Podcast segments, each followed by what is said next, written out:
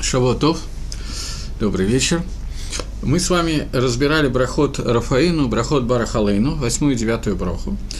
И меня попросили в конце прошлого урока рассказать, как молится 119-й псалом за здоровье больного. 119-й псалом, он составлен очень своеобразным способом. Он составлен из 22 букв еврейского алфавита, то есть, что я имею в виду? Что Вначале начинается несколько псуким на букву Алиф.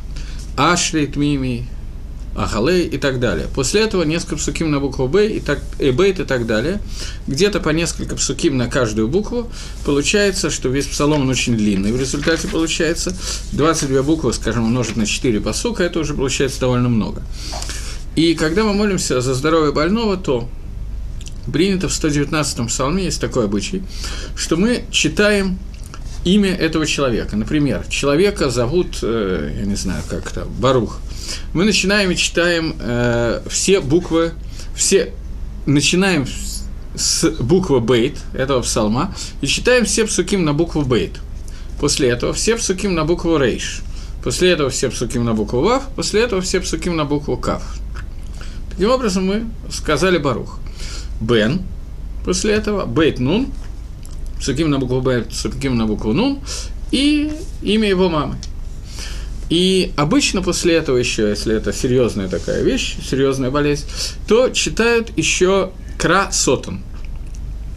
Разорвать планы сотаны. Э, поэтому читают букву куф рейш а, э, айн и сотан, син, э, шин, тет и нун. Таким образом, заканчивается вся молитва. Это читается, естественно, не в Шманаэсре. Это отдельная тфила, которая читается. Вот есть некоторые люди, которые так делают. Обычно это принято больше у женщин. Мужчины лучше в это время учили Тору, чем читали. Это очень длинно. И есть еще, поскольку такой вопрос возник, есть еще с псалмами такой Сефер Дгилем Хидо – Хидо, это был очень большой Микубаль, он составил Дгилем так, что из всех псалмов, которые есть, из всех 150 псалмов Давида Мелаха, он написал, э, выписал все на букву Алиф, потом все на букву Бейт, все на букву Гимал и так далее. Все псалмы, не, одно, не один 119 псалом, а все 150 псалмов. Поэтому есть такая книжечка псалмов Хидо, для того, чтобы те, кто хотят, прочитали также имя человека по всем псалмам. Обычно это делается за каких-то уже очень тяжело больных, и поскольку это, тем не менее, очень долго, то я знаю, что есть обычай, что женщины делят между собой. Одна читает только на букву Алиф, другая только на букву Гимл и так далее. Насколько это нужно, помогает и так далее, это понятно, что от нас не зависит. Как любая тфила, мы просим у Акодыш Барува дальше, а Кольба и Дей Шамаем, все в руках Всевышнего. Теперь двинемся немножко дальше. Ты я просто ответил на вопрос, который мне был задан. То я думаю, что э, с этим можно закончить. И я не помню, хотели ли мы еще что-то по этим двум брахам, брахот или нет говорить. По-моему, в общем и целом мы все закончили. Может быть, еще Галаху только одно надо сказать. Э, в Брахе Бара Халейну мы сейчас начали летом молиться о э, не дожде, а наоборот. Вместо тен таль умтар ли браха мы говорим тен брахальтный адама. Э, существует стандартная ситуация, когда человек перепутал. По привычке сказал тел таль тар, Левраха. По-моему, я забыл это сказать в прошлый раз, так мне кажется. В случае, если человек перепутал, он должен вернуться к брахе Барахалейну, если он в этом месте перепутал, начать с этой брахи дальше. Если он закончил почти до конца и вспомнил, то он должен вернуться к этой брахе и продолжать все Шманаэсра. Порядок брахот Шманаэсра это имеет большое значение, мы не можем его менять, поэтому он не может ставить эту браху где-то посередине, он должен обязательно вернуться к ней, и после этого начать следующий, Юткаба Шивагадоль и так далее. Окей, это одно. Э, второе, э, еще более часто встречается такая вещь, человек помолился, и где-то в середине Шманесра вспомнил, что он не знает точно, что он сказал. Он сказал «тен браха» или он сказал «тен таль умтар ли браха дома». Что можно сделать в этом случае? В этом случае, если это в течение первых 30 дней после изменения брахи, то есть 30 дней от начала Пейсаха, сейчас это очень легко считается, поскольку человек, который знает, какой сегодня день умера, он может знать, сколько дней прошло с начала Пейсаха. Поэтому он в этой ситуации должен, если это внутри первых 30 дней, вернуться к началу брахи, все то же самое. Если же прошло 30 дней, то в этой ситуации он не должен возвращаться, потому что Мингастам из общих соображений у нас есть Хазока, у нас есть такой, так мы считаем, что он сказал правильно. Есть еще один совет, который дает Мишна Брура, я не знаю, кто-то пользуется этим советом или нет, мне, честно говоря, ни, ни разу я не пользовался, но такой совет дается. Если мы просто возьмем и скажем 90 раз подряд «Бора халейну ашем лакейну дашана азот ватен брахальт то есть всю броху, мы скажем 90 раз подряд, то в этом случае, поскольку 30 умножить на 3 – это 90, то в этом случае нам не надо будет возвращаться, у нас есть уже как бы выработанная хазока, что мы говорим правильно. Вопрос, относится ли это к брахе Барахалейн, или относится это только к брахе, э, ко второй брахе Шманаэсра, это вопрос, поскольку в течение 30 дней мы не говорим 90 раз Барахалейну, поскольку в Шабатот мы не говорим Барахалейну ни одного раза. Окей. Но, тем не менее, такой, такой совет есть, поэтому мы можем это сделать. По-моему, я сказал, но я напоминаю, что про Херафаэну мы можем молиться за здоровье всех больных, и легких, и тяжелых больных, но, в принципе, иногда стараются за легких больных молиться в Шмакалейну, но это не не, не обязательно не столь принципиально. В брахе Бара Халейну мы можем молиться о парносе только в случае, если у человека не хватает этой парносы. В случае же, если он нормально, хорошо обеспечен, но хотелось бы побольше, то в этом случае это, это можно молиться Всевышнему. Но в брахе Шма Халейну, а не в брахе Бара Халейну. Я думаю, что большая часть, я не знаю точно, кто меня слушает, но я думаю, что большая часть тех, кто меня слушает, э, если они какую-то часть времени учат Тору, мужья и так далее, человек, который не занимается парносой целый день, то он вполне может ставить барахалейну, броху про парносу, никакой проблемы здесь не будет. Окей. Я думаю, что на этом мы закончим эти две брахи, то, что я обещал сделать, и мы можем начать следующую браху. Это уже будет десятая браха Шманаэсра. После того, как мы помолились о наших первых нуждах, давайте вспомним, о чем мы молились. Мы молились в первую очередь о знании Всевышнего о том, чтобы мы познавали Всевышнего, и после того, как мы его познаем, после этого могут стать актуальными все остальные просьбы. В случае, если это не посвящено Творцу, то все остальные просьбы будут нерентабельны, неправильны, не к месту. После этого мы молимся Всевышнему о возвращении к Торе, от Шуви, о том, чтобы Всевышний простил нас за наши прегрешения, о том, чтобы Всевышний привел нам Геулу. И здесь у нас две каваны, я хочу напомнить просто кратко. У нас есть кавана о Геуле, спасение от тех несчастий, которые у нас есть сегодня, и просьба о э, полном избавлении. Я говорил, что это махлоки с решением, о чем именно установили Аншейх Несад Дала, спор наших первых комментаторов, о чем установили э, наши э, э Аншейх Несад Дала, мужи Великого Собрания эту броху, но обе эти каваны, одна, одна не сотерит другую, поэтому можем лить кавен на обе вещи. Здесь нет противоречия. Следующее, о чем мы молимся, мы молимся о здоровье. Восьмая браха Шманесра посвящена здоровью, поскольку восьмой день – это Бритмила, и молитва о здоровье, она связана даже после того, как придет Геула, полное избавление от всего, даже после этого нам нужно просить о здоровье для того, чтобы человек выздоровел от бритмилы, поскольку эта митсва останется даже после этого, поскольку эта митсва является заветом между человеком и Творцом.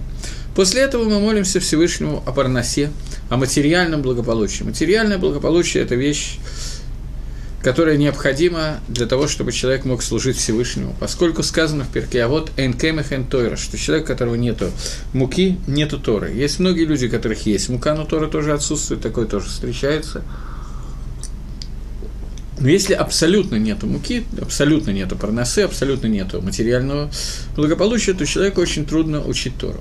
Лемайса, на самом деле, это не так просто, то, что я сейчас сказал. Что я имею в виду, сказав, что это не так просто? Э, на фразу «Энкем и Хентойра» есть махлокис на эту фразу Перкиавод между Рабейну Йона и Раша в комментарии на Перкиавод. Есть Гемора, которая говорит о том, что Дирана А хорошая квартира, килим наим, хорошие сосуды, они марвихим да атошель бенадам.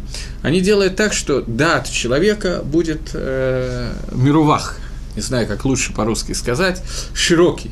Человеку будет легче соображать, он будет более миюшав, более спокойно, ему будет легче учить Тору, если у него нормальная, хорошая квартира и нормальная, хорошая, хорошая посуда и так далее. В другом месте Перкея вот сказано – что Пад бемелах тухалю маем тиште, хлеб с солью ешь и пей воду, и этого вполне достаточно, и занимайся Торой, потому что икр – это занятие Торы, а не хлеб с, э, с красной икрой и так далее. И Лихора здесь есть некоторые противоречия, на первый взгляд. Здесь есть некоторые противоречия. Так чего же требует от нас смешная спиркия? Вот. Они требуют от нас требуют. Они говорят нам о том, что хорошо иметь большой достаток и при этом учиться, или они говорят о том, что человек должен быть в бедности и спокойно учиться. На, именно на эту тему есть Махлокис Раши Рабейну Йона. Раши говорит о том, что сказано в другом месте, это Раши и Марши в Геморе Махлокис Бамице. Но это один и тот же Махлокис, который состоит в том, что имеется в виду, когда сказано, что пей воду и ешь хлеб и учи Тору. Имеется в виду, что именно только в этом случае ты можешь нормально учить Тору. А если у тебя будет большой достаток, ты будешь занят и так далее, то тебе будет тяжело учить Тору. Или имеется в виду, что даже если у тебя ничего нету, кроме воды и хлеба, то это тоже не освобождает тебя от изучения Тора, этого достаточно, сиди спокойно и учи Тору. Это Махлоки с Рабейну Йона и Раша. По одному из мнений, сейчас не помню точно, кто что сказал, по одному из мнений, мы говорим о том, что это просто не освобождает тебя. Да, у тебя нет нормального, хорошего благосостояния, ты мало обеспечен, беден и так далее. Ничего, сиди спокойно, занимайся Торой. Этого достаточно, это не освобождает от изучения Торы. Ты вполне можешь стать Талмитхохом. Но если у тебя есть вместо воды вино, то это еще лучше. Если у тебя хлебу есть еще масло и еще что-то с икрой, совсем замечательно. И так далее. И другое мнение, которое говорит о том, что Бадьюгафух, ровно наоборот. Что настоящее изучение Тора возможно только, когда у человека выработано медат и стапкут, медат того, что он ему достаточно немногого, и с этим немногим он будет изучать Тору, и это, этим немногим, то есть материальный мир для него совершенно как бы почти не существует, и существует только духовный мир. Это два подхода, два подхода решением к этому. Я не знаю в точности, как להגדיר, как определить этот מחלוקת. Я вам могу рассказать, поделиться одной историей, которая произошла в городе Иерусалиме, лет 50-70 назад, я не знаю точно. Э, равом города Иерусалима в то время был такой Рав Дискин – Рав Маариль Дискин. Это был очень большой Талмит Хохам, который прибыл из Европы и остался здесь, Мара Датра, главой всего э, Ашкенадского, во всяком случае, думаю, что и Сефарского в то время тоже, еврейства Иерусалима лет 70 назад. И вот произошел, произошла такая история. Надо учесть, что в то время бедность, которая была в городе Иерушалайме и вообще во всей Иерусалиме, это было что-то невероятное. Ехидим, единицы, которые приезжали сюда, они приезжали, зная, на что они идут, для того, чтобы жить в Эрцзаходыш, в Святой Земле, служить Всевышнему, учить Тору и так далее. И жили они в бедности, особо обрабатывать землю им не давали. Понятно, ситуация была немножко тяжелой. Вообще, в начале прошлого века ситуация была с бедностью достаточно тяжелая, а в Эрицесроле в особенности. И вот была такая ситуация. Они не учились в ешивах, кололях, им не платили стипендии, может быть, какие-то были, я не знаю деталей, но была хевруса, которая училась э, в салоне, в доме одного, ну, два человека, которые учились вместе, в доме одного из них они постоянно учились. И вот один раз после занятия гость сказал хозяину, ты знаешь, больше я здесь учиться не буду. Почему я не буду здесь больше учиться? Потому что у тебя на столе в салоне лежит такая скатерть, невозможно учить Тору, когда такая шикарная скатерть лежит на столе в салоне. Невозможно, это нарушение Медат и Стапкут, это нарушение понятия того, что значит, что человек должен удоста... удовольствоваться немногим в этом мире, посвятить всю свою духовность Торе Всевышнему, а ты такую искатель положил, я здесь учить Тору не могу. Тот говорит, смотри, я понимаю, о чем ты говоришь, но у меня умер дядя, я единственный его племянник, или не единственный, это я уже выдумал сам, и он завещал мне этот скатерть с условием, что эта скатерть год пролежит у меня в салоне для того, чтобы украшать мой дом. Вот так дяде было нужно, и это как бы последнее, одно из последних желаний умирающего. Поэтому я положил ее на стол. Тот ответил, а извини, это совершенно другая история. Если так, то я беру свои слова назад. Но, тем не менее, сказать мешает учиться. Давай спросим Равдыскина, что надо делать в такой ситуации. Пошли они к Равдыскину посоветоваться. Равдыскин сказал, что если это завещание умершего, то вы обязаны выполнить эту последнюю волю умирающего. Скатерть должна лежать на столе. Но накройте ее чем-нибудь, чтобы ее не было видно. Это немножко показать о том, как они были мистапким, бамуат, как им действительно, они, им это не нужно было, им это мешало учить Тору. Это шита, которая шита Раши, Шитараши, который говорит о том, что под мелах тухаль, ты должен кушать хлеб с солью для того, чтобы это и есть суть Тора. Ты не должен увеличивать это. Рабейн Йона говорит, что может сложиться ситуация, когда человек может жить более или менее богато, и тем не менее это ему не будет мешать учить Тору. Но даже бедность не должна тебе мешать. Это немножко другой подход. Понятно, что и Рабейн Йона не имеет в виду, я сразу же говорю, поскольку может возникнуть непонимание.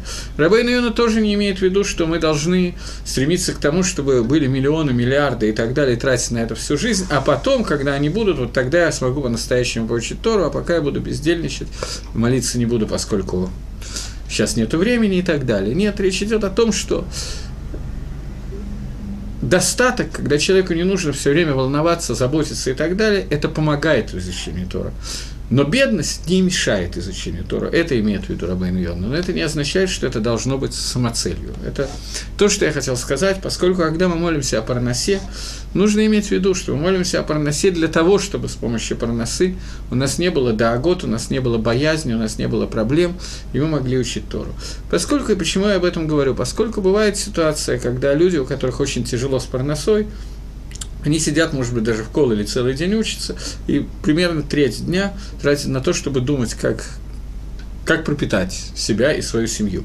В этой ситуации действительно может сложиться тяжелая ситуация, и в этом случае мы имеем полное право молиться и должны молиться, и должны делать какой-то иштадлу для парносы и так далее, но это должно быть сделано только для того, чтобы это помогло служить Всевышнему.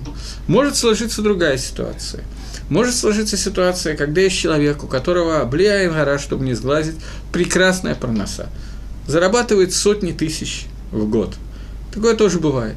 И вот этот человек, он тоже молится о том, чтобы у него была большая парноса, и одна из его идей, чтобы он мог отделить Массер или Хомиш, пятую часть, для того, чтобы дать людям для службы Всевышнего, помочь им, дать сдоку беднякам, пропитать и так далее – в этой ситуации Бавадай, у Бавадай он тоже может молиться в Брахе Бара Халейну, потому что это ему нужно, если это действительно ему нужно.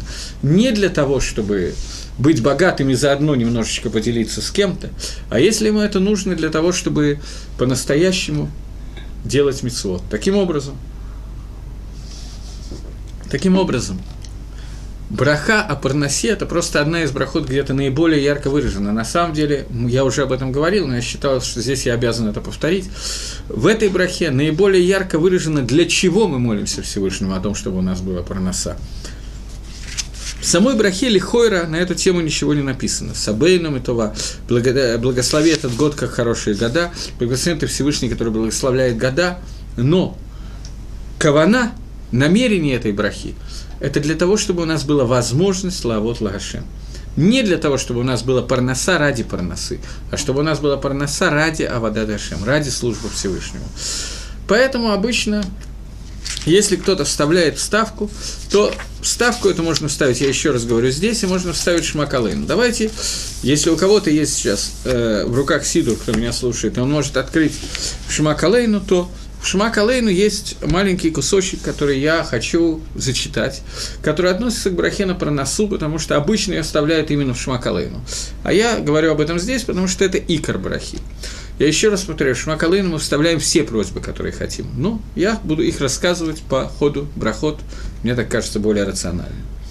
Я зачитываю кусочек, который есть «Атагу Гашема Лаким» – «Ты, который является им Всевышним, Богом, Газан он фарнес у Михалкель, который дает э, пищу, парносу и пропитание. Микарней Раим от Бейцем.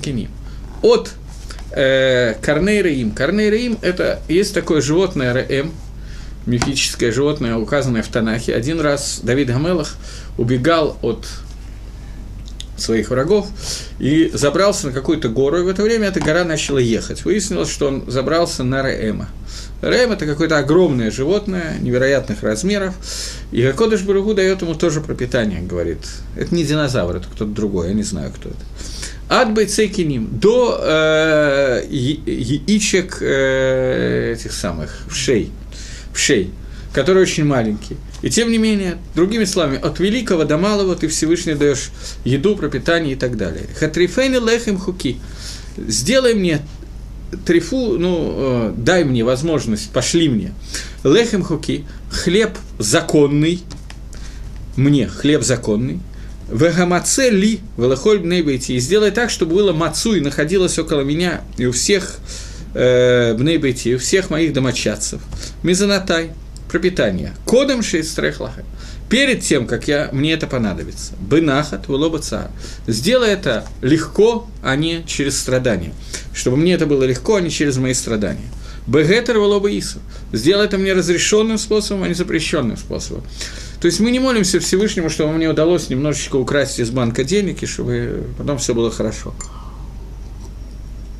И понятно, что я от этого отделю массер, потом десятину.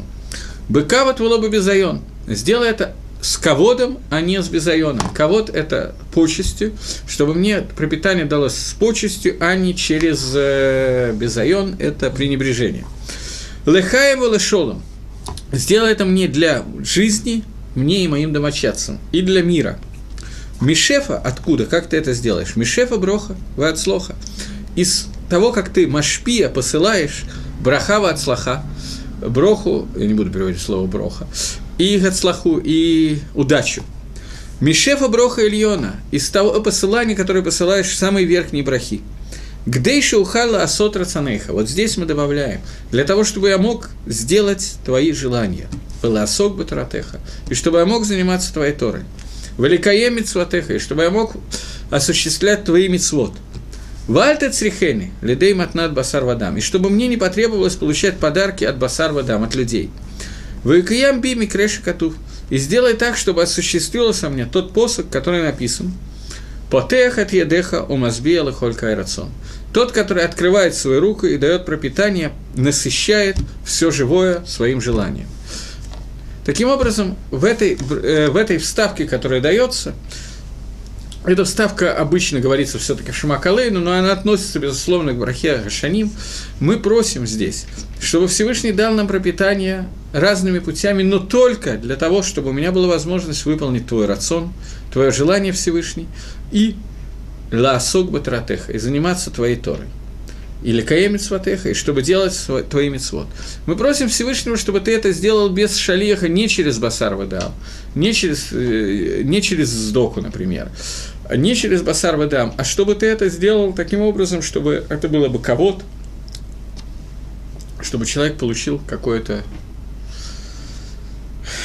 уважение, получая это пропитание.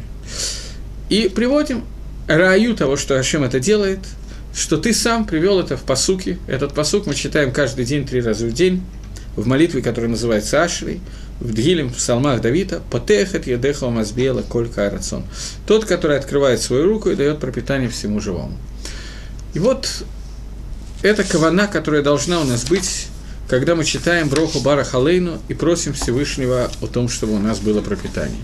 Еще раз, наша основная задача – просить его о пропитании, о достатке и так далее, ради того, чтобы мы могли служить Всевышнему. Это икор того, что мы. Служба Всевышнего может быть связана с даванием сдоки, помощи нуждающимся, помощи тем, кто учит Тору, и просто для того, чтобы возможно было обеспечить свой дом, свою семью, себя – для того, чтобы у нас была возможность учить Тору, и дальше, в зависимости от Махлоки Сараши и Рабейну Йона, по некоторым мнениям, для того, чтобы хорошая квартира, хорошая посуда и так далее, они мравихим да банадам, они приводят к тому, что человеку легче учить Тору. Здесь нужно учесть еще одну вещь. Я совершенно не планировал об этом говорить, но думаю, что мне правильно все-таки остановиться немножечко и еще сказать про, на эту тему несколько вещей. Э, мы сейчас находимся в днях, которые называются Дни Сферада Омер дни э, подсчета Омера.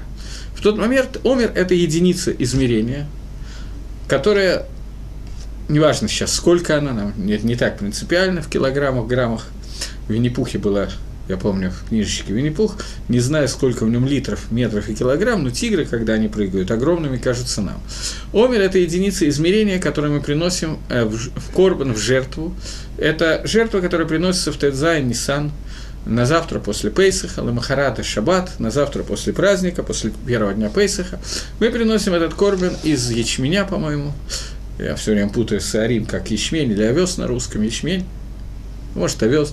Короче говоря, не из пшеницы, а из чего-то более дешевого, ячменя, скажем, ячменная же, или овсяная, я путаю все время, из сарим, быкица. ячмень, наверное, ячмень.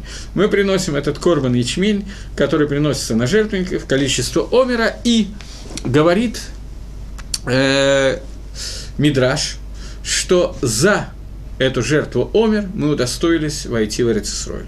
Бесхут митсвомер анахну захину, ликабель и рушат эрицисрой. И нужно понять, что имеется в виду, почему именно за эту митсву мы получаем эрицисрой. Это первая митсва, которую Амисраэль сделали в эрицисрой из тех митсвот, которые связаны с землей. Есть много митсвот, связанных с землей. Трума, Маасер и так далее. Первое, что они смогли сделать, это принести омер из нового урожая, который был. И омер показывает такую вещь, что после того, как человек обработал землю, э, жал, сеял и так далее, он все исходит от Всевышнего. Вырастил, дал урожай, дал нам пропитание, а Кодыш Барагу, Творец, Бехвадов Бацмо. Поэтому приносим этот омер, который показывает вот эту вещь. А Мисраэль, когда были в, э, в пустыне, в течение 40 лет питались тоже омером. Но омером – это единица измерения, омер – это количество, которое выпадало каждый день маны – Ман, который они получали, коль йом воем, каждый день и день, у них выпадало всего по одному омеру на каждого человека, омер и голголот, омер на одну душу. Они брали этот омер, кушали его раз в день, и они были сыты в течение всего дня. Больше им не надо было уже есть ничего. Они оставались сытыми на 100%. И вот этот омер, который, о котором мы говорим, это количество еды, которое достаточно для жизни человека на, в течение суток. Омерман, который, который они получали. Причем больше они по некоторым мнениям, они в этот день не могли поесть ничего. Не так, как мы сегодня. Мы захотели, мы подошли, налили себе стаканчик кофе, попили во время урока, там еще что-то. Подошли к холодильнику, вынули что-то, кинули в рот и так далее. Нет, омер – это то, что они получали ман один раз в день, и больше они не ели – мы сегодня, мы даже не обращаем на это внимания. У нас сегодня есть ситуация, которая называется питоба сало. У нас есть в корзинке наш хлеб. Постоянно, как только мы захотели, мы можем что-то взять, укусить на одну минуту и так далее. И это дает ощущение сытости, потому что я знаю, что через минуту я всегда, если я захочу, я всегда могу подойти к холодильнику. У них была ситуация, про которую сказано некоторыми форшами, не все так объясняют, но некоторыми форшами объясняют, что были люди, которые в 40 лет ни разу не были сыты, за все 40 лет. Потому что они знали, что сегодня больше им не дадут, все, крышка. Вот они съели что-то, а если захотят через полчаса, они не получат. Поэтому ощущения сытости у них не было и так в течение 40 лет. Они получали ровно столько, сколько им было достаточно для того, чтобы нормально служить Якодыш Паругу, нормально существовать, не толстеть, не набирать лишние килограммы веса. Это особенно актуально для женщин, если они меня слушают сейчас. А им это было нужно для того, чтобы у них был кох, а лавот лашем, сила служить Всевышнему, не больше. И это суть этого омера лагулголот, омера для каждого и каждого из людей.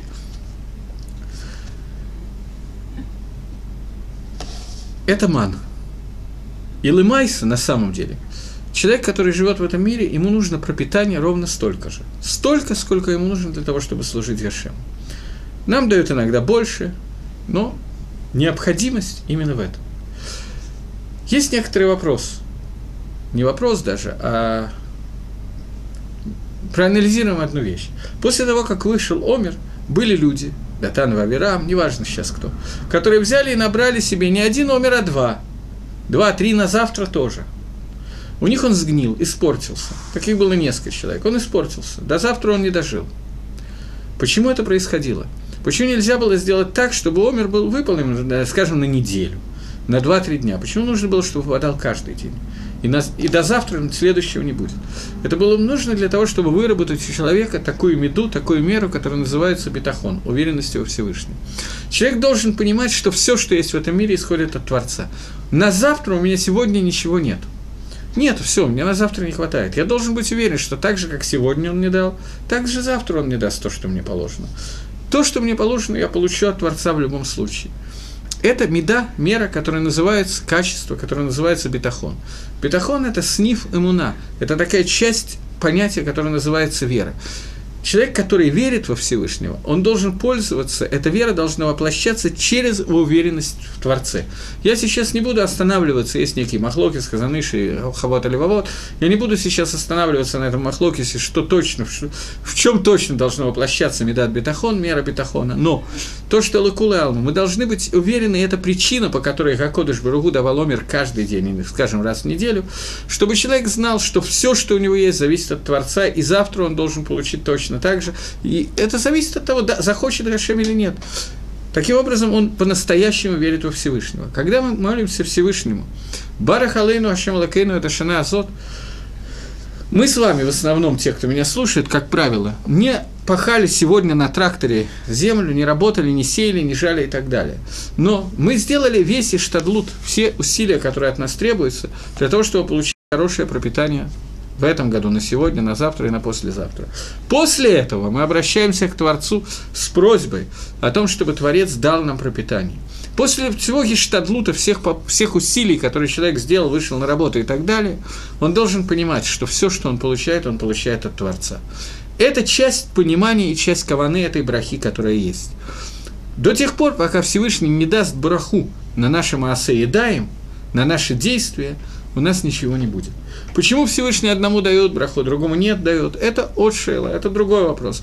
У Кодыш Барагу есть на это причины какие-то. Мы даже можем знать, какие причины, кому-то нужно одно, кому-то другое. Но, тем не менее, мы должны знать, что все исходит от Творца. И этому нас учит Омер. И это одна из, один из уроков, который мы учим в Сферада Омер. Мы возвращаем тот Омер, который мы получили от Творца, возвращаем Всевышнему. Мы говорим о том, что Гаколь Баидей Шамаем, все в руках Всевышнего. И это одна из частей каваны, которую мы должны иметь в виду, когда мы вархим эту броху. Поскольку я сильно увлекся этой брахой, я думаю, что хватит, и надо перейти к следующей брахе. Но я думаю, что это правильно, что я это сказал. Ткаба шафар гадоль росейну. Десятая браха. Протруби в шафар гадоль, большой шафар, для нашего освобождения. Вначале я переведу, потом будем обсуждать. Веса нес лакабес галуэсейну. И сделай чудо для того, чтобы собрать нас из Галута. В Экапцену Яхат, и собери нас вместе, Миарбакан Худгарец, со всех четырех концов земли. Баруха Та Ашем, благословен ты Всевышний, Микабец Нитхаяму Исраиль, который собирает рассеянных, раздвинутых, откинутых из народа твоего Израиля.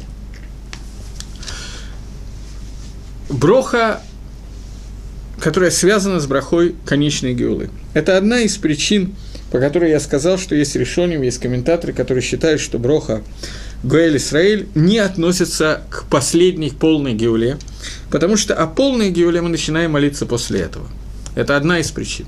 И вот теперь мы начинаем уже Лакула Алма о ней молиться, о частях этой геулы. С чего начнется геула? С чего начнется полное избавление, приход Машеха и так далее. Мы молимся Всевышнему именно о том, чтобы это когда-то произошло. Э, те из вас, кто ходит в Рожашону в синагогу, знают, что мы втрубим шафар в синагоге два раза.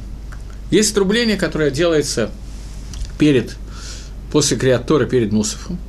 есть трубление, которое делается в Мусофе.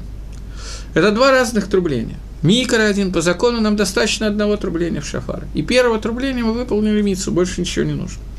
Зачем мы трубим второй раз? Есть мидраж, который говорит, довольно странный мидраж, но что можно сделать? Есть такой мидраж, который говорит, что мы трубим, чтобы Леарбефа да Сотан, чтобы запутать Сотана. Рожешон – это день, когда у Сотана есть особая возможность ликатрек, особая возможность нападать, обвинять нас. И вот мы Мивальбелим его таанот. Мы спутываем его таанот. Каким образом мы спутываем его таанот? Он слышал, что только что был шафар Шель Знает, что все, евреи выполнили митсу Рожашона, трубили в шафар. Вдруг они трубят еще раз. И бедный Сотон несчастный все время путается каждый год и думает, что это раздается вот тот большой шафар, который будет на исходе дней, когда Кодыш Бургу протрубит шафар для того, чтобы собрать всех рассеянных народа Израиля. И он понимает так, что сейчас все рассеянные соберутся, и Яцергора будет уничтожена, и ему Сотану крышка. И он после того, как он так испугался, он уже не может сосредоточиться и нормально обвинять Израиль в их преступлениях. Так говорит Мидраш. Я не буду сейчас входить в этот Мидраш, но Мидраш такой есть. Что за шафар Гадоля, о котором идет речь? О чем идет речь об этой ткии? Амисраэль рассеян на четырех концах земли для того, чтобы собрать все искры святости, которые есть в Арба Галуйот, которые есть Арба Галуйот, это Арба Конфот, четыре конца земли, и мы должны каждую из них привести в центр, в пятую точку, если мы говорим на плоскости, если говорим в пространстве, в седьмую точку, в центр, для того, чтобы там был Идгалут, Малхут Шамаем, чтобы там раскрылось царство Акодыш Баругу, чтобы Акодыш Баругу раскрылся в этом мире как Мелах. Мелах бы Мишпат и Амитерец. Для того, чтобы Акодыш Баругу в своем дине, в своем Мишпате, в своем суде раскрылся в этом мире, для этого нужно, чтобы Израиль привели из разных концов мира в эту Накуду Малхута, царство, э, все нуцесот, все искры, которые раскиданы по всему миру. Когда это произойдет, когда Машех Циткейну, он соберет нас и приведет нас в Эрец Исраэль с разных концов мира. Произойдет это, зов, позовут нас это через шафар. Ткабы шафар гадот. Это большой шафар, который будет окончательным решением еврейского вопроса, когда мы, наконец, соберемся все вместе. Э, я на всякий случай не буду говорить имени, но я был знаком с одним равом, в 80-е годы приезжал в город Ленинград, тогда еще и в Москву. Приезжал один раввин, который с которым была такая история. Он сам ее не рассказывал, ее мне рассказал другой человек про него, что это был очень крупный раф. Секундочку.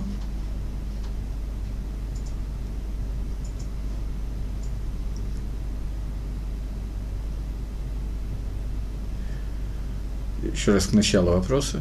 Э, меня просят подсказать источник, где говорится, что даже живущие в Израиле находятся в Галуте. Очень нужно привести оппонента, утверждающего обратного. Спасибо заранее. Э, существует четыре галута, четыре изгнания, в, котором мы находим, в которых мы находились все время. Одно из этих изгнаний, изгнание, которое мы празднуем относительно освобождения из этого изгнания, мы празднуем в Хануку. Хануку, когда мы зажигали свечи и так далее. Это греческое изгнание, изгнание Галут Ливан. Галут Ливан отличалась от остальных изгнаний тем, что это был Галут, который находился у себя дома. Весь Израиль находился в земле Израиля, никто их не брал ни в какие другие места, и тем не менее это, это называлось Галутом. Галут четвертый Галут, который называется Галут Рима, Галут Исава, в него входят Никудот, части всех галутов, в которых мы были раньше том числе часть греческого да, галута. Галута, о котором мы говорим, изгнание, о котором мы говорим, это изгнание, которое э, духовное изгнание. Суть изгнания заключается в том, что независимо от того, где мы находимся, Даригагав, мы не находимся у себя дома, только Миют, только часть Израиля, меньшая часть Израиля находится в Эрец Исроиль, но даже в этой ситуации, когда мы находимся у себя дома, мы отнюдь не свободны, мы не владеем собой, мы не владеем этой страной. Я не знаю, кто оппонент, и не знаю поэтому, в чем состоит точно вопрос, но я могу сказать, что Амисраиль остался зависимым, зависимым очень сильно от общественного мнения, не может делать то, что хочет Тора, не может делать многие мицвод, в принципе, мы сделать не можем. У нас нет мицвод, который тлует барец, мицвод, который зависит от земли, мицвод, э, трумот и так далее, мидарайса, хала, хала, лыкула алма, маасрот и трумот – это махлокис, но тем не менее, лагалоха мы так паским, мы дарайса, историю мы будем обязаны соблюдать эти мицвод только в то время, когда все израильтяне, весь Израиль будет на земле Израиля, требуется бият кулхем, приход всех. У нас нету Иваля, нету юбилейного года и так далее. Все это связано с тем, что мы находимся в Галуте. Этот Галут не Галут направление, в том числе, в том числе, безусловно, Амисрой сегодня не находится весь целиком на в Эрицесройль. Но даже если мы находились в Эрицесройль, мы не можем сделать какие-то вещи без того, чтобы дядя Сэм не сказал нам, это можно и это нельзя, для того, чтобы дядя Путин или дядя Медведев не сказал нам, что ну-ну-ну и так далее.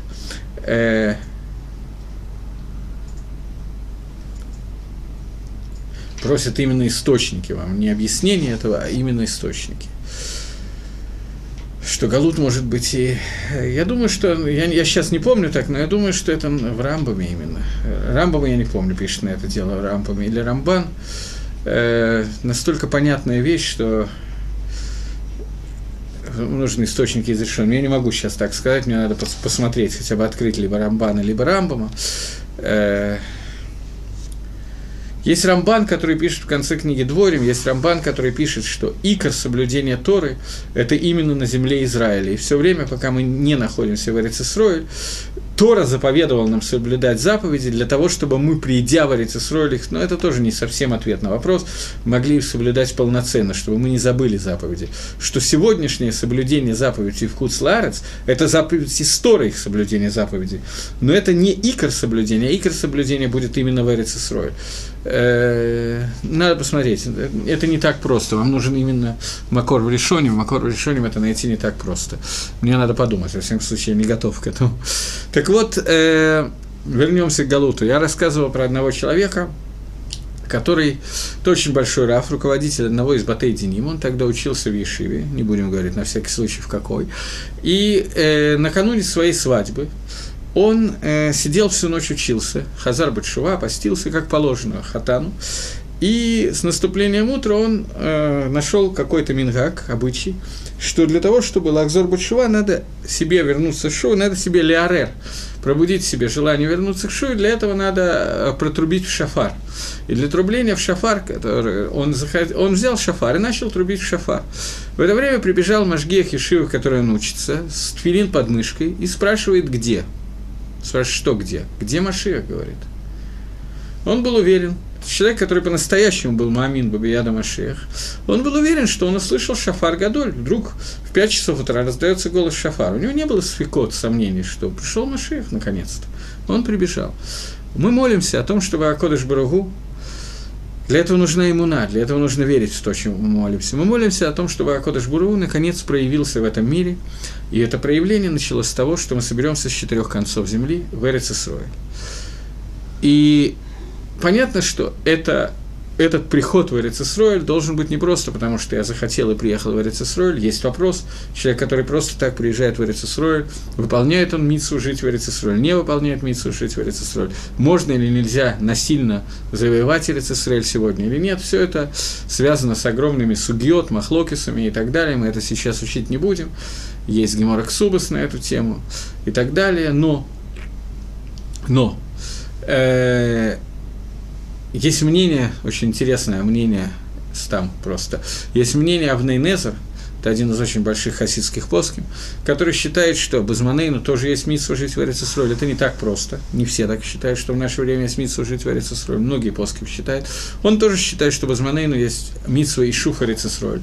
Но он считает, что митсу и шуф Эрицесроль – это не физическое нахождение в земле Израиля, а развитие экономики Эрицесроль.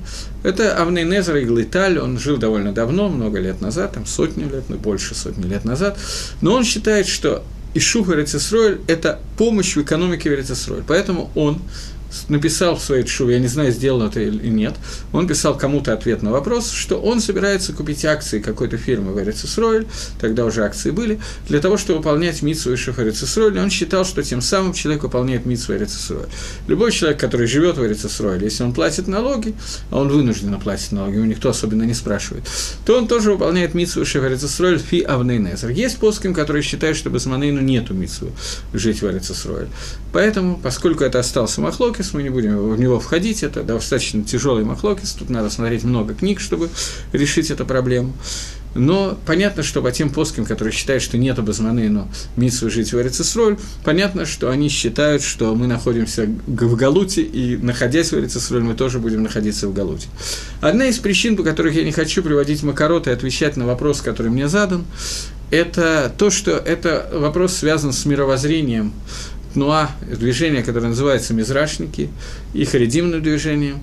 Здесь э, на каждый из макарот можно найти контраргументы, и для того, чтобы этим заниматься, это как, обы, как любая другая судья, это надо учить, а не просто показать, вот здесь так написано и так далее. Потому что, как обычно, ответ неоднозначен.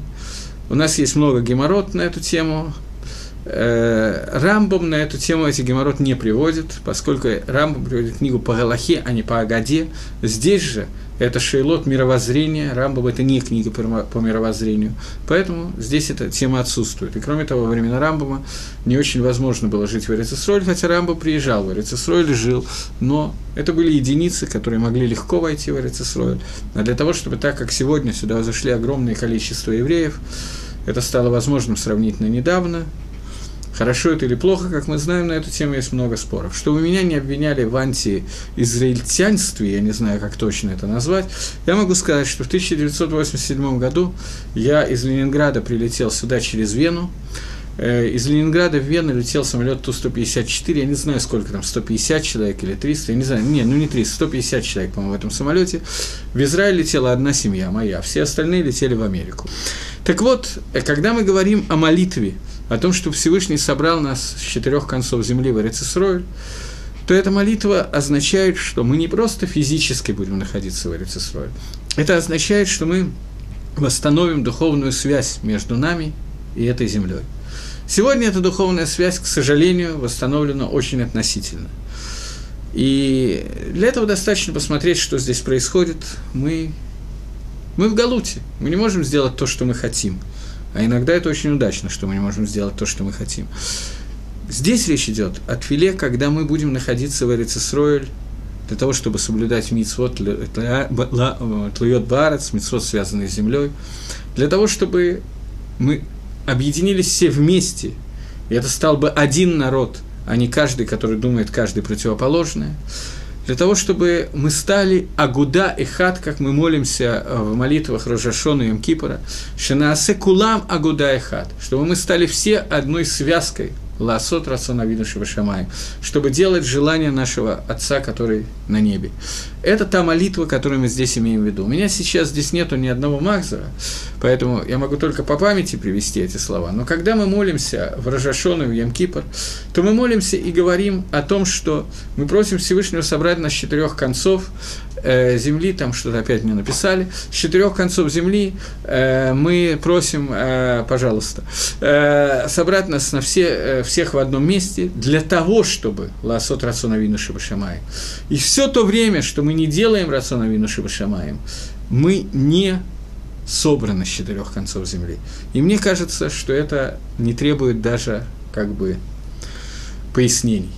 Но вот я сейчас подумал, что, может быть, где можно найти Макор, один из макорот, это действительно, один из источников, это действительно Махзар Рожашона или Ямкипора, где мы молимся Всевышнему о том, чтобы мы были собраны с четырех концов земли, для того, чтобы лаосот рацион, чтобы сделать Агуда и Хат и делать э, рацион Всевышнего. В противном случае в этом нет смысла. Нужно понять, чем разница между Эрицесрой и Хуцларец. И эта разница, Бапаштус, осталась и сегодня тоже. Дело в том, что есть большой махлокис, большой спор – о том, осталось ли к душе святость Эрицесроль сегодня или нет. Это Махлокис, который связан э, в терминах Гемора, давайте используем эти термины. В терминах Гемора он звучит есть или нету киньян, покупка, право покупки, не право покупки, а если Гой, не еврей, купил Эрицесройль, купил себе кусок в Эрицесройль, то этот кусок Эрицесройль, он превратился в Хуцлаарец, он стал за границей, или он остался Эрицесройль? У него осталось к душе Дгарец или нет? У него святость Эрицесроль есть или нет. В чем разница? Разница в том, например, если не еврей купил себе кусок в Эрицесройль, и там вырос урожай, и он продал этот урожай еврею, должны ли мы отделять там масрот, десятину, труму, если у них э, плодов этой земли к душе швиз и так далее? На эту тему есть махлокис. Дат Бейт Йосиф. Бейт Йосиф – это автор Шульханоруха, что нету к душе Терецесройль. Нету. Все. Гой, который купил кусочек Эрицесройль, это не Эрицесройль, это Хуцларец, это за граница. Дат Мабита, мнение Мабита, это современник Бейт Юсефа, может быть, он был чуть раньше, может, чуть позже, я не знаю. Мабит и Магарит, Мабит – это папа, Магарит – это сын. Они переписывались с Бейт Йосефом. По-моему, Бейт Йосеф умер чуть-чуть раньше Мабита и явно раньше Магарита. А может быть, Мабит чуть раньше, но Магарит позже, поэтому Магарит отвечал на его шивот. У них очень длинная переписка на эту тему, с большим количеством доказательств и в ту, и в другую сторону. И э, никто друг друга не уговорил. Правда, есть Хазаныш, который считает, что Бет Йосиф под конец жизни изменил свою точку зрения, и Хазаныш есть какие-то доказательства этому, и Хазаныш считает как Мабит, и Хазаныш считает, что э, Лагалоха, что Эрицесроль не может быть превращено в Хуцларец, не может стать за границей, и Эрицесроль всегда остается к душе Дгарец, даже если ее населяют не евреи, даже если урожай на ней выращен не евреем. Э, Беток Шитаб Бет Йосеф, внутри мнения Бет Йосефа, которое в Шульханорахе, тем не менее, приведено так, как приведено, внутри этого мнения есть тоже некоторые хилуким, есть тоже некоторые различия. Например, э, существует ли к душе для Иерушалаема? К душе Эрицисруэль нет, а к душе Иерушалаема остается или не остается? Рамбам считает, что остается, Райвит, что не остается. Бейсиосиф базируется на этом Рамбаме, так что это тоже не так просто. Кроме этого, есть еще некоторые вещи. Даже сам Бейт Юсеф пишет, что после того, как еврей выкупит эту землю, то у нее станет к душе Дгарец. Но кроме к душе, связанные с, э, с митсами, связанные с землей, есть еще одна вещь, которая связана с Эрицисроэль. Эрицисроэль не находится под управлением Мазалот, не находится под управлением звезд и созвездий. А Кодыш Баругу лично управляет тем, что находится в Эрицисроэль. Во всех других землях есть Мазаль, есть Кахав, который управляет этим. Мы как-то обсуждали, как, каким примерным образом управляется через звезды и созвездия. В Эрицисроэль нет. И я не знаю, какой день Эрицисроэль сегодня. Бепаштус, по-простому, Сегодня тоже в Эрицисроэль нет управления через звезды и созвездия, даже по мнению Бейт Юсефа. Но поскольку Бейт Юсеф на эту тему сам Мифраш не написал, то я не уверен, что я правильно говорю, я не стопроцентно уверен. На эту тему, как вы понимаете, и с плоским никто не говорит. Когда же мы говорим о том, что мы будем собраны все со всех концов земли, речь идет о том, что Эрицисроэль полностью вернется к своей душе, к своей святости – э, кроме того, что она вернется к своей святости, вода и что управление населения Рецесроль будет раскрыто совершенно иначе, чем оно раскрыто сегодня. Ашгаха протит частное влияние Всевышнего на этот мир в Эрицесроль будет чувствоваться совсем иначе. И вот мы просим Всевышнего, чтобы это произошло как можно быстрее. Векапцену яхат, соберем нас вместе, Мярбакан Хотуарец, с четырех концов земли. Бору хата, Ашем, благословен ты Всевышний, который собирает рассеянных народов твоего Израиля. Внутри этой брахи имеет смысл молиться не только о физическом переезде в Эрицисройль, но и о духовном собрании Нитхе Израиль. Поскольку мы все-таки сказали о том, что Галут, в котором мы сейчас находимся, это Галут не только пространственный, но и духовный галут. И духовный галут у нас чувствуется ничуть не меньше, чем пространственный. Поэтому здесь нужно отметить, что когда мы говорим про Нитхе Израиль, мы молимся о том, чтобы Израиль, עם ישראל был חוזר בתשובה и вернулся к своему источнику, духовному. Только тогда, когда мы вернемся к духовному источнику, мы сможем удостоиться того, что мы вернемся к источнику, к, к מקום, к Галуту מקום. Э, галуту и, к выходу из Галута по מקום. Э, был такой анекдот на тему того, что приходит к какому-то крестьянину в еврейскому э, в Украине какой-то человек и говорит, ты знаешь, пришел Машех, надо собираться ехать в Эрицесройль. Он жутко обрадовался, человек, надо ехать в Эрицесройль, пришел Машех, говорит, пойду скажу жене, жене. Приходит к жене, поговорил с ней, возвращается обратно. Ты знаешь, жена говорит, что такое количество кур надо перевозить, э, скота, козу, козу брать с собой. Это очень тяжело. Э, мы лучше останемся здесь.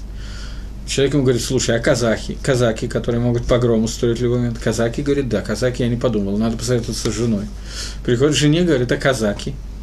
Поговорили, он возвращается и говорит, ты знаешь, говорит, жена мне сказала, давай пусть Машех возьмет казаков в Эрицесроль, а мы останемся здесь.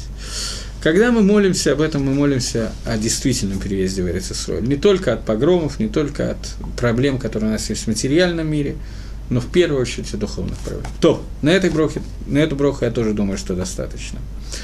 Э, после того, как мы собираемся внутри Эрицесроль, мы сказали, что собрание внутри Эрицесройль и собрание духовное внутри Эрицесройль, лаасот агудая хат, лаасот рацион авихам шабашамай. После этого в этот момент, когда мы там собираемся, раскрывается Малхут Шамаем, раскрывается меда Всевышнего, мера Гакодыш Баругу, как мера царя. Царя, и это Икар. Потому что то, для чего Акодыш Барух создан этот мир, для того, чтобы раскрыть в этом мире себя как царя, и тогда мы получим схар, награду, о которой мы уже говорили, э, за всю авойду, которую мы сделали. Дальше будут еще несколько шлавим, но после того, как это произойдет, раскрывшись царем, А Кодыш Баругу мы молимся о том, чтобы раскрытие Акодыш Баругу как царя проявилось Бемишпат, внутри понятия, которое называется суд. Сказано «Мелах Бемишпат и Амитерец». Царь через суд будет э, управлять землей. Одна из функций царя, я сейчас говорю не только о царе Акодыш Баругу, но царе Мибасар Вадам, человеке, это суд. Мелах, он имеет право убить, помиловать, ему не надо ни перед кем давать отчета. И таким образом страх, который есть перед царем, он помогает нам существовать нормально. Так вот, мы говорим, «Гашива шофтейну киберишана» – «Возврати нам судей, как было раньше». Остановимся на секундочку. Возвратить судей, как было раньше. Что значит возвратить судей, как было раньше? Когда-то у нас существовало понятие, которое называлось Сангедрин. Сангедрин – это Верховный суд Израиля. Верховный суд Израиля, он не только судил Бадиней Нафашот, надо, наверное, все таки сказать, какие были Сангедрины. Внутри храма Балишкада Гизит находился Сангедрин, который назывался Сангедрин Гдала. Он состоял из 70 или 71 человека, по мнению Рабона на Раби Игуда. Кроме этого, был Сангедрин Ктана, состоящий из 23 человек. Кроме этого, в каждом городе, в каждом селении, у каждого колена, у каждого района – были еще свои маленькие Сангедрины, по 23 человека, таким образом их было очень много Сангедрина. Верховный Сангедрин занимался судом над царем или Коэн Годером, над какими-то там очень редкими случаями. Обычные Динейна Фашот, законы убийства, убивать или миловать, велись маленькими Сангедринами на местах или в Иерушалайме. Кроме этого, Верховный суд Израиля, Сангедрин из 70 человек, кроме этого, он решал все спорные вопросы. Если возникал спор между разными мудрецами так или иначе, то Сангедрин решал мнением большинства, устанавливал закон, и после того, как этот закон был установлен, после этого никто не мог нарушить этот закон и сказать, я иду по мнению другого рава. Нету мнения другого рава, другой рав тоже обязан принять мнение Сангедрина, и это суть Сангедрина, который был. Сегодня у нас без Манын, Ваванатыну, Арабим, из-за наших оверот нету Сангедрина. Лемайса. Сангедрин за 40 лет до разрушения храма Сангедрин переехал, или за 80, я не помню, Сангедрин переехал из Лишкат Гизит для того, чтобы не судить Динейна Фашот, потому что они боялись, что такое количество так низко опустил сам Израиль, что если продолжать судить Динейна Фашот, то надо будет убивать через день. Они этого не хотели, поэтому они переехали в другое место, потому что если нету Сангедрина, э, который сидит в Лишкат Гизит, то Сангедрин не может судить Динейна Фашот смертную казнь не может приговорить. Э, Ламайса, на самом деле, смертные казни были очень редко, но, тем не менее, они существовали. И вот мы просим Всевышнего возвратить наши суды, как было раньше, наших судей, как было раньше. Сегодня у нас нет человека, который может судить Динейна Фашот, даже если бы был Сангедрин, у нас нету Смухин. Смухан, Смиха – это то, что было дано э, Машера, от Машера Бейну, Яшу и так далее, и переходило от учителя к ученику, который получил Смиху. Это не только права на Верховный суд и так далее. Это также знания, которые получены, это также Руаха Кодыш, пророческий дар и так далее, который переходил от учителя к ученику. И он был прерван не, только, не совсем пророческий дар, Руа Кодыш, он был прерван, прерван во время эпохи между Амараем и Танаем, Танаем и Амараем. Первые Амараем, которые были, они еще имели смиху, в дальнейшем Амараем не имели смиху. Например, один из первых Амараем Рав, он получил смиху от Раби Игуда Анаси, а Шмуэль, который был его оппонентом, чаще всего они либо спорят, либо они что-то вместе говорят, он был чуть младше Рава, уже не получил этой смехи. Раби Йоханан и Ришлакиш получили смеху, а их ученики уже не получали смеху. И так далее. Раби Хия получил, ну, и так далее. Таким образом, основное количество танаев, которые указаны в э, Геморе, Талмуд Бавли, у них уже смехи не было. Мы просим Всевышнего возвратить... А? Амараев, я сказал Танаев, оговорился. Основное количество Амараев, которые указаны в Талмуде, они не имели смеху. Танаем практически все имели смех. Рашива Шафтейну Кавришана. Возврати нас, на, нам наших судей, как было в начале, в Ецеену Кибетхила. И они дадут нам совет, который был раньше. Совет, который был раньше, мы можем получить сегодня. Мы тоже идем к Раву за советом и так далее. Но этот совет, он тоже неплохой, но не того уровня, который был. Лемайса мы все равно сегодня обязаны спрашивать Раву и делать так, как он сказал, потому что сказано, что мы должны идти к тем судьям, к тем рабоням, которые живут в наше время. Но, тем не менее, разница существует какая-то. И поскольку у меня заканчивается ломается время, то об этой разнице и подробнее разберем эту броху мы в следующий раз. Так что до новой встречи. До свидания. Спасибо.